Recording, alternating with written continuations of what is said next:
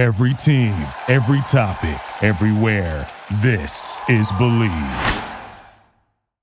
Y ahora, nos abrochamos el cinturón.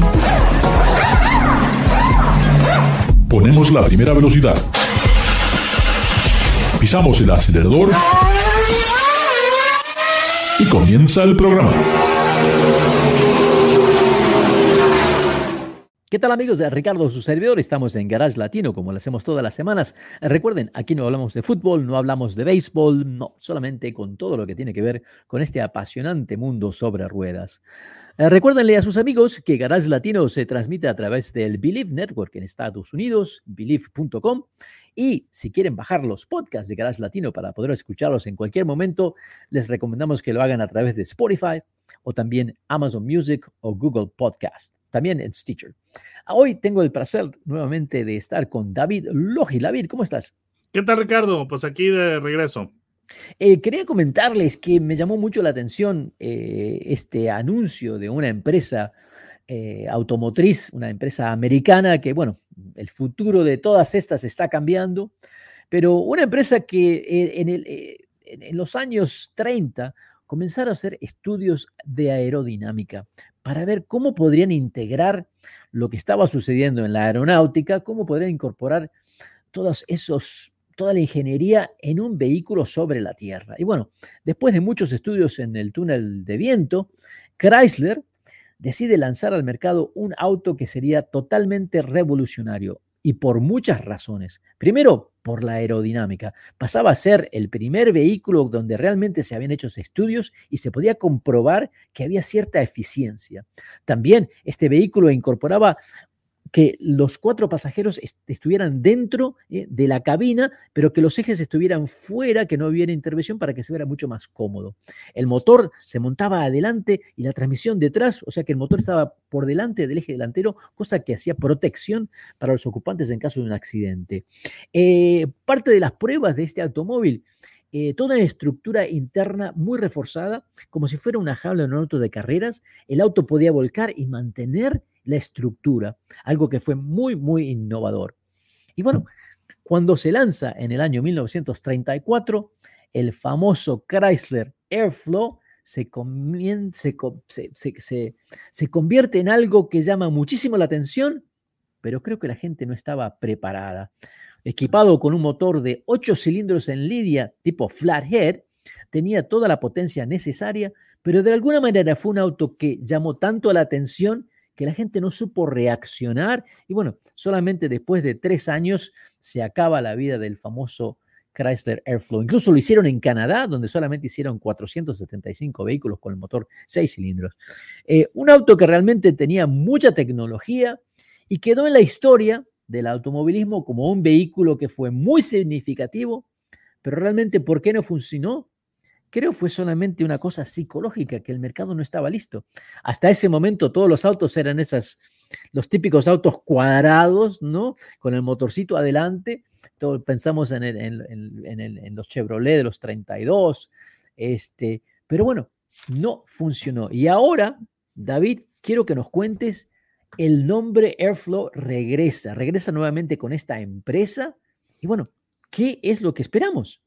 Bueno, eh, es una gran noticia lo que es el Airflow porque eh, pues es el regreso o es el intento de revivir a la marca Chrysler, que la marca Chrysler tristemente ha estado padeciendo años muy malos en los cuales la gama de productos que ha tenido se ha ido reduciendo Actualmente solamente cuenta con el 300 y la Pacífica, entonces no son dos vehículos suficientes para sostener una marca. Hubo un intento por tener un vehículo mediano, el Chrysler 200, pero después se decidió que era más este, rentable descontinuarlo y usar la, la, fábrica para hacer ya las camionetas SUV y de la marca Jeep, que son muy rentables.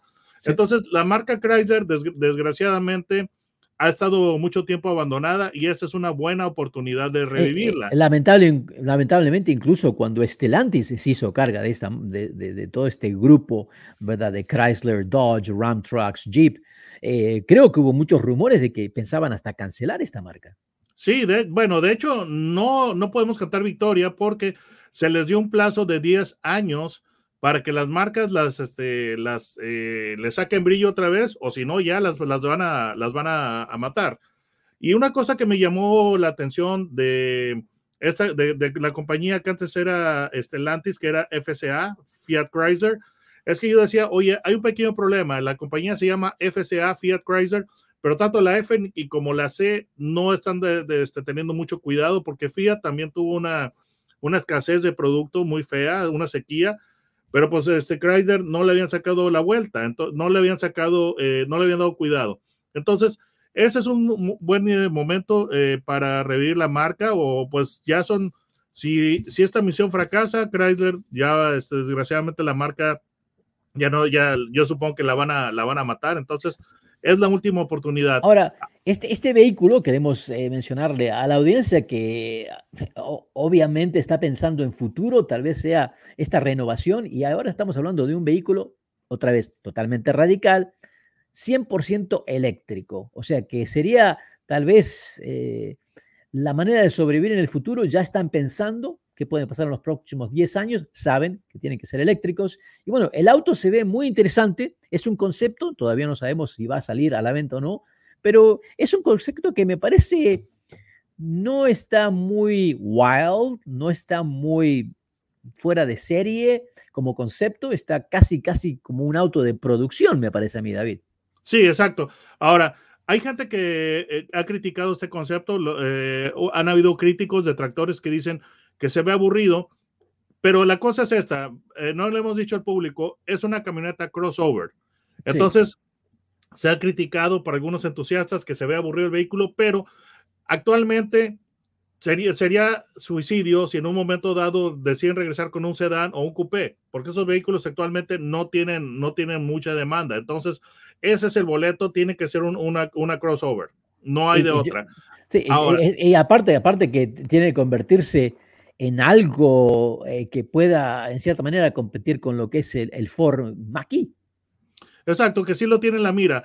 Ahora, yo sí estoy de acuerdo que el que no está muy salvaje lo que es el diseño, pues e, es una marca que realmente, eh, pues es, eh, yo podría decir que es, como para desafiar a Buick o, o posiblemente Lincoln, pero yo, yo siento que sí le falta identidad porque el frente tú lo ves y eso es lo único que te da cierto parecido o cierta semblanza de que es un Chrysler. Y eso porque recuerda al 200, o sea, el diseño de los faros y el diseño de la parrilla recuerda al último 200. Pero yo, yo quisiera ver un poquito más de personalidad americana, eh, como, no sé, que tuviera un poquito más del 300. Sí, yo creo que, te digo, cuando veo, cuando veo este concepto, me llama la atención porque lo veo como a un auto de producción y a veces los conceptos, la misión del concepto es de, de, ese wow, que la gente preste atención a qué es eso, wow, quiero verlo, ¿qué, qué, cuándo va a salir? ¿No? Que, que, luego sabemos que nunca los conceptos nunca terminan como en la realidad como fueron. Yo lo veo este casi como una autoproducción y no sé si se quedaron cortos, ¿eh? tal vez no quisieron arriesgar en hacer algo demasiado, no sé, eh, far out, Uh, y, y, no sé si no se quedaron un poquito, que, que había otras oportunidades. Que, podrían haber sido un poquito más ambiciosos, podrían haber, ellos hurgaron en el, en el Chrysler 200 para darle lo que es el, heritage de este auto, pero tendrían que haber eh, eh, escarbado un poquito más hacia atrás, porque Chrysler a, finales de los 90 tenía una, identidad muy bien definida, muy americana. Tú hablarás, de, este, no me dejarás mentir, el, el, Chrysler, el LHS, lo que es el, em, el 300, lo que era el Cirrus, Er, eran vehículos que tienen la, la, la, personalidad muy marcada, muy única, muy, este, era inconfundible. Tú veías uno de esos autos y sabías que era un Chrysler. Entonces, ellos tenían que haberse ido un poquito más hacia atrás a finales de los noventas, que esa fue para mí la, la eh, última época, la época dorada más reciente que tuvo la, la marca Chrysler, antes de que entrara Daimler a, a, la, a la escena, ¿no? Pero es un vehículo interesante porque vaya, la gente dice, ¿por qué un crossover? Porque eso es lo que se está vendiendo. Es la, es, la única posibilidad de éxito que tienen. Un coupé, un sedán, no, no se iban a vender.